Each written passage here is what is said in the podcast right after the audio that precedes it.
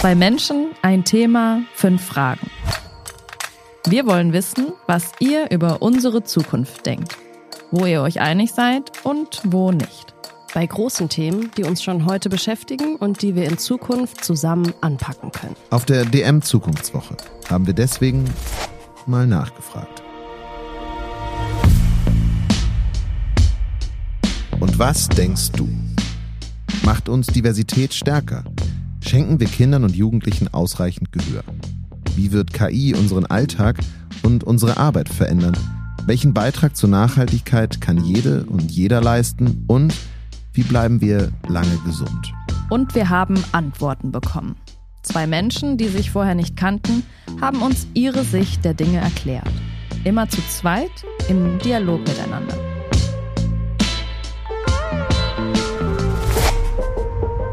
Und in dieser Folge Juju und Fabi.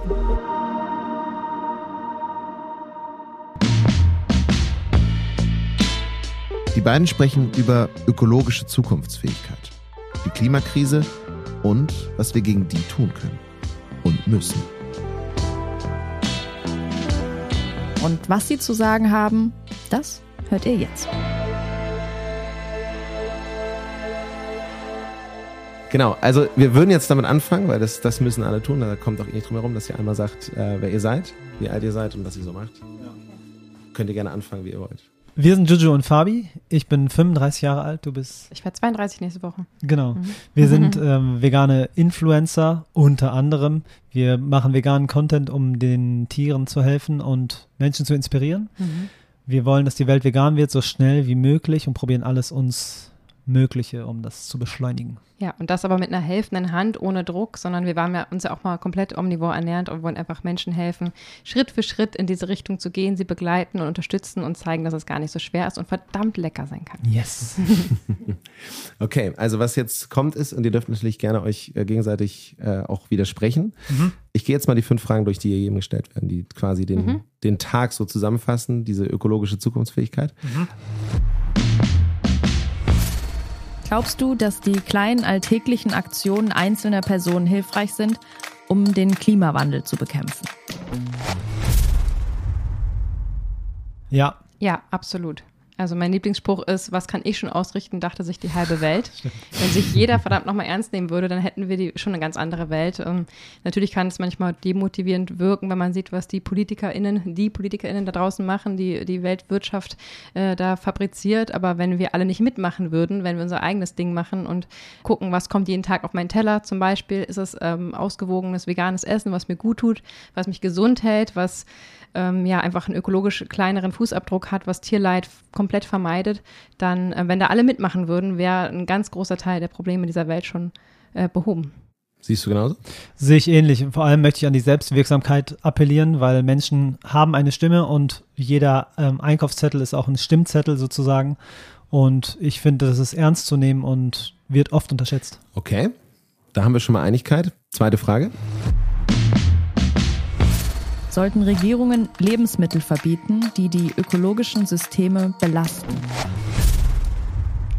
Ähm, das müsste man genauer definieren, ehrlich gesagt. Also mhm. inwiefern, ähm, also wo ist da die Grenze gesetzt? Naja, das, also das könnt ihr ja vielleicht definieren. Mhm. So grundsätzlich von der Einstellung her, würdet ihr sagen, ihr fühlt, dass das eine Sache ist? Ja, da stehe ich. Also wieder. Ich würde sagen, grundsätzlich ja, es müsste da so eine Art äh, Skala, eine Ampel, äh, wie auch immer, System geben, dass man eben guckt, dass es natürlich ökologischer wäre, wenn man gar nicht existieren würde und gar keinen Fußabdruck hinterlassen würde, ist klar.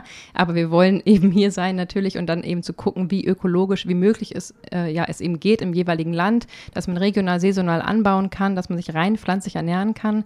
Dadurch ja auch, ne, man spart sich zum Beispiel die Futtermittel für die Tiere, sprich, äh, man hat einen viel kleineren ähm, Output, also man isst da die Lebensmittel direkt, das ist eine viel bessere Kalorienbilanz. Und da denke ich schon, dass die, dass bestimmte Regulationen äh, geben sollte. Und vor allem mit dem Parameter, dass eben nicht nur ähm, auf die Nährstoffe oder auf die ökologischen Fußabdruck geachtet wird, sondern eben auch, steckt da Tierleid drin mhm. oder nicht, weil das kann man heutzutage auf jeden Fall zu 100 Prozent vermeiden. Das heißt also aber so vom Instinkt her würde ich sagen, wenn das alles nicht erfüllt ist, Verbot. Okay. Ja, also natürlich muss das nicht von heute auf morgen sein, das muss schlau geplant und durchgeführt werden. Aber warum sollten wir heutzutage, wir sind die intelligenteste Spezies äh, dieser Welt, sagen wir, sagen wir zumindest, ich glaube auch, dass Kraken und Co. schlauer sind, aber wir halten uns für so wahnsinnig intelligent und sind die einzigen, die sich selbst in so kurzer Zeit irgendwie, ja, nach und nach abschaffen. Das ist wohl Ähm, wahr, ja. Und da irgendwie mal auszurechnen, wir haben ja so schlaue äh, KI-Methoden und, und äh, schlaue Taschenrechner, da mal zu gucken, äh, dass man zumindest äh, ja nicht mehr verbraucht, als es nötig ist. Das finde ich ganz schlau und das kann man ja einfach ausrechnen und umsetzen. Das geht durchaus. Das ist schon der Blick in die Zukunft sozusagen, Ja. was man machen könnte. Frage an euch, dritte Frage. Möchtest du gern etwas erfinden? Es ist mehr so ein innerer Wunsch, den ich habe. Und zwar ist, wenn ich auf Toilette gehe und dort meine Notdurft verrichte, dann wird die runtergespült mit Trinkwasser. Und diese Vorstellung ist extrem absurd, wenn ich mir vorstelle, dass super viele Menschen gar keinen Zugang zu Wasser haben, dass es da irgendwie so ein System gibt, dass man Wasser sammelt und wenn du dann auf die Spüle drückst, dann kommt da irgendein Abwasser, was deine Scheiße runterspült und nicht Trinkwasser. Ich habe kürzlich gesehen, auf einem Spülkasten ein Waschbecken. Das heißt, du wäschst dir die Hände im Spülkasten und das Wasser, was du zum Händewaschen benutzt hast, geht in den Spülkasten. Wow, Jawohl. das ist schon geht, erfunden. das Sehr geht in die Richtung. Ist schon Genau. erfunden. Und das halt auf global. Ja. Wow, genau. das wäre Oder halt Regenwasseraufbereitung, da gibt es ja so viele Möglichkeiten. Und was ich total spannend finde, ist, äh, sind Algen. Algen Mhm. sind eine der schnell nachwachsendsten Rohstoffe. Sie können CO2 binden ohne Ende. Je nach Algenart sind sie äh, pflanzliches Grill für ähm, bestimmte Wale, die wiederum dann ihr Notduft verrichten, wie du es gerade so schön gesagt hast, im Ozean, die wiederum dann wieder Futter für das Grill sind. Und das Grill kann derart äh, schnell CO2 binden wie sonst fast nichts anderes. Also da auf die Meere zu gucken und auch Algen unter anderem eben für Produkte herstellen, also zu nutzen, also statt Plastik eben ähm, das aus Algen zu produzieren, Algen zu essen. Äh, da geht es um Omega-3 und Co. Damit können wir wiederum die Fische in Ruhe lassen. Also ich finde, Algen ist ein ganz, ganz spannendes Thema, was sehr vielversprechend ist für die Zukunft, was wir unbedingt fördern und auch nutzen sollten. Also gehen wir raus mit zwei Erfindungen im Bereich Toilette und im Bereich Algen. Ja. Und Pilze. Pilze. ähm, Bist du bereit, mehr zu teilen? Wärt ihr bereit oder bist du bereit, mehr zu teilen, um nachhaltig zu wirtschaften? Das ist unsere Mission tatsächlich. Also dafür gehen wir raus. Wir sind ja ähm, Sinfluencer, wenn man so will. Wir setzen uns dafür ein, ähm, sich vegan zu ernähren, was absolut bedeutet, auch sich nachhaltiger zu ernähren. Wenn man ein Hektar Land anbauen würde und da, ähm, ja, da Getreide anbauen würde und damit äh, ein Tier füttern würde und das Tier dann essen würde, würde man damit sieben Menschen satt kriegen. Isst man das Getreide direkt, würde man 30 Menschen satt kriegen. Also das ist alleine ist schon so ein großer Impact. Ähm, wir bauen dieses Jahr unser Gemüse selber an ähm, und gucken, dass wir eben so ökologisch wie es geht, wie es für uns machbar ist, als Eltern von zwei Kindern auch ähm, das umsetzen können. Und ich bin auf jeden Fall bereit, das auch ähm, ja, durch unser Podcast-Mikrofon, durch unsere Kanäle und auch im, im engen Freundeskreis ähm, vorzuleben und zu inspirieren. Und ja, es macht auf jeden Fall wahnsinnig Spaß. Ich lebe jetzt ökologischer als je zuvor und es geht mir besser als je zuvor. Ja, ich würde auch gerne noch mehr teilen. Wir achten schon auf Secondhand und alles, was möglich ist. Aber ja, um die Frage kurz zu beantworten, ich würde gerne noch mehr teilen. Ja. Also du wärst nicht nur bereit dazu, sondern du würdest es sogar wünschen. Ich würde es mir wünschen. Ja, ich weiß auch gar nicht, warum ich das nicht mache. Das könnte ich eigentlich machen.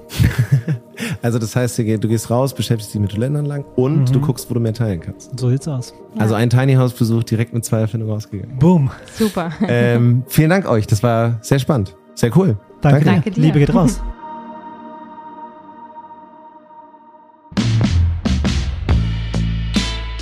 Und im Dialog geht's weiter. Also abonniert den Podcast und verpasst keine der weiteren Folgen und Meinungen. Wenn euch die Reihe gefällt, lasst gerne eine Bewertung da. Unsere Gäste in diesen und was denkst du Shorts findet ihr auch bei Instagram. Wir haben es euch in den Shownotes verlinkt. Hört auch in unsere langen Interviews mit den Expertinnen zu den fünf Zukunftsthemen rein, wenn ihr mögt. Vielen Dank fürs Zuhören in dieser Folge. Ciao, bis zum nächsten Mal. Sagen Jonas Und Anna.